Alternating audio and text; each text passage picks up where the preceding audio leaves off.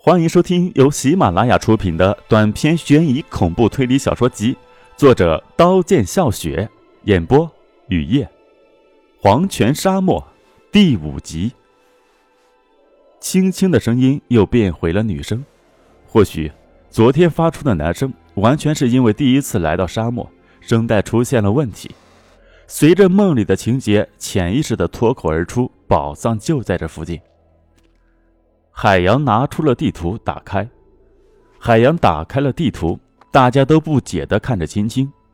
青青从还没丢的黄布包里拿出了弯如月的刀，刀锋对准了海洋的额头，说：“地图需要你的血。”你胡说什么？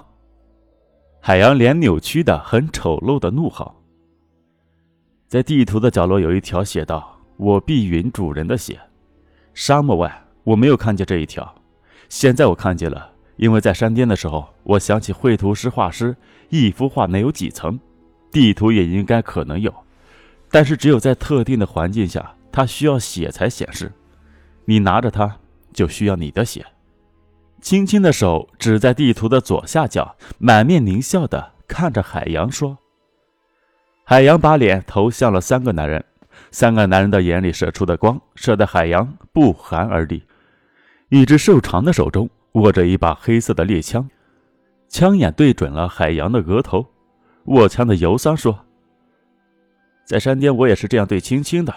只要有一个小小的意外，我们都会溃败而亡。我相信青青。”海洋终于像全身的骨头瞬间被抽去的疲软下来，轻轻的刀锋划过，刀声响，血飙出，从海洋的手指见到地图。地图果然在变化，红色的线形文字和线路褪去，黑色的建筑出现。建筑入口是青青蓝天海洋被沙埋葬的地方，建筑呈两层的长方形。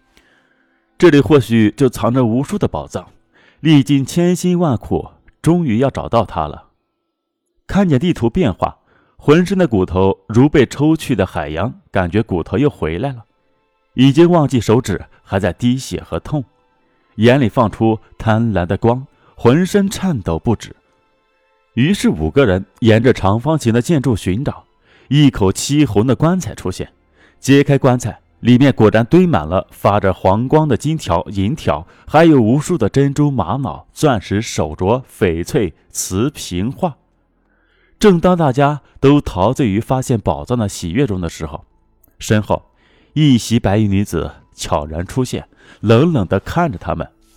轻轻回头，就看见了白衣女子，跟随白衣女子消失在石廊沙漠外，又行五公里。白衣女子用纤细的指甲、很长的手指扒沙，手指出血，沙洲出现一个圆洞，刚好容身一人。白衣女子跳下去，轻轻也跳了下去，里面一片黑暗，什么也看不见。白衣女子拉住青青的手，白衣女子的手冰凉。你是谁？青青心在狂跳的颤抖的问。没有回答，黑暗无声。不知在黑暗中又穿行多久，咔嚓一声，灯亮了，四壁辉煌，墙上是青青从没有见过的图画，和在十五口所见的不同。这里全是美艳如仙的美女，眼眸含丝含笑。白衣女子笑了。露出背齿，凝视着青青。你看哪一位是我？白衣女子的声音宛如天籁，像从遥远的西域飘来。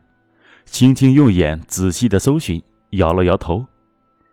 你摇头是对的，因为我根本不在上面。白衣女子娇笑着说。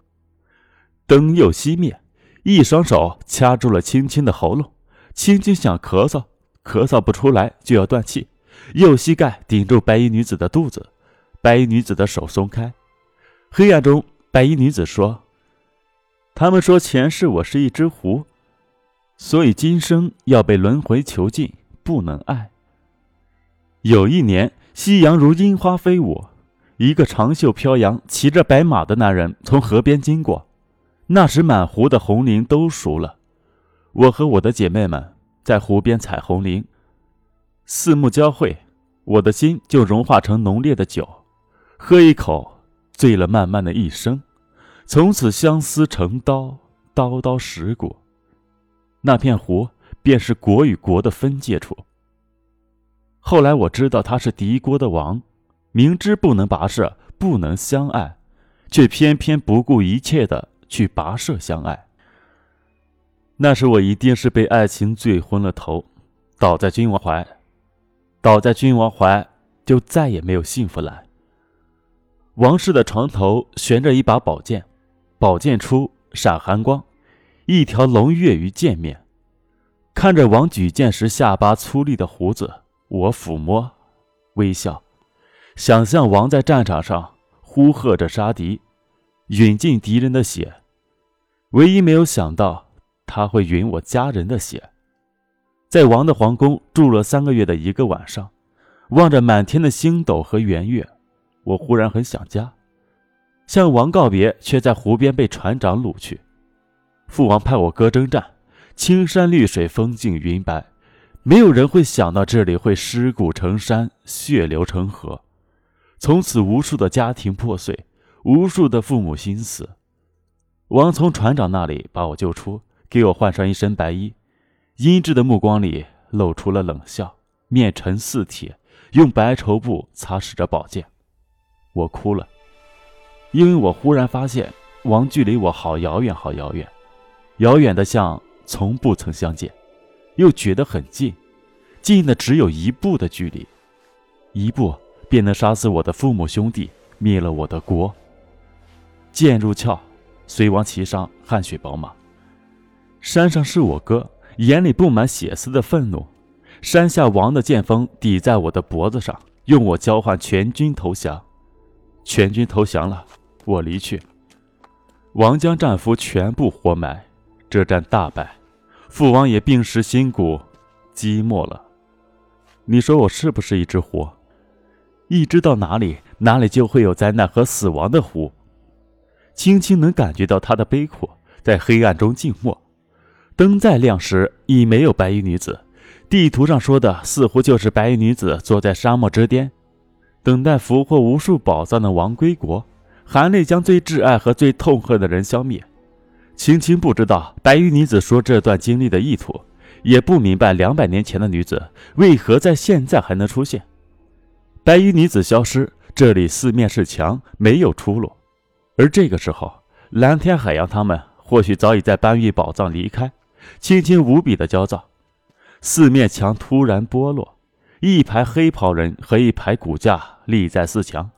他们曾经与青青在梦里相会，经过百年的时光。他们依然存在，却没有人能够逃脱生死。骨架后面有个暗河转动，出现一间密室，满屋的蓝比海还蓝的光包围住青青，蓝宝石的光呈菱角形的射向四面八方。只要拥有一颗蓝宝石，一生就不用再愁。青青的手触摸到了蓝宝石，屋顶塌陷了，轻轻逃出，到了沙漠上。一颗宝石也不曾拿到。血红的太阳升上正空，饥渴折磨着青青。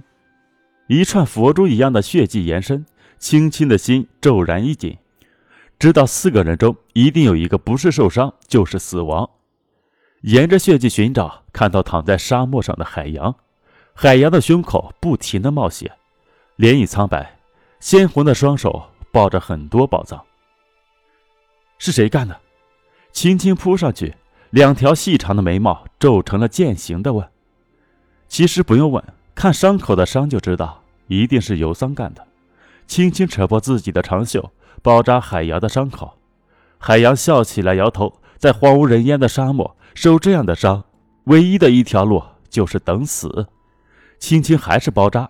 海洋的血手搭在青青的双手上，声音嘶哑地说：“你知道吗？”我就是你的老板，你在菜市场捡的五百块钱是卖鸡蛋的人放的。房东老太婆被我收买了，监视你。你在森林见到的白色怪物是我。夜晚偷走你的宝藏地图的是房东老太婆，老太婆被我雇的杀手杀死，杀手被我杀掉，所以宝藏地图在我手里，是我把你放在车上的。我的公司破产后。我百般无聊的上网，看见你有特殊能力的新闻，得知你的一切资料，荒唐的想法在我的脑海形成，利用你帮我寻找宝藏，就雇佣你到网上浏览怪异的帖子。我不是要你从浩瀚的怪异帖子里寻找什么，是为了你能留在老太婆的房子里。他们三个人也是我雇的，没想到会是这样。本集播讲完毕，感谢您的收听，欢迎订阅。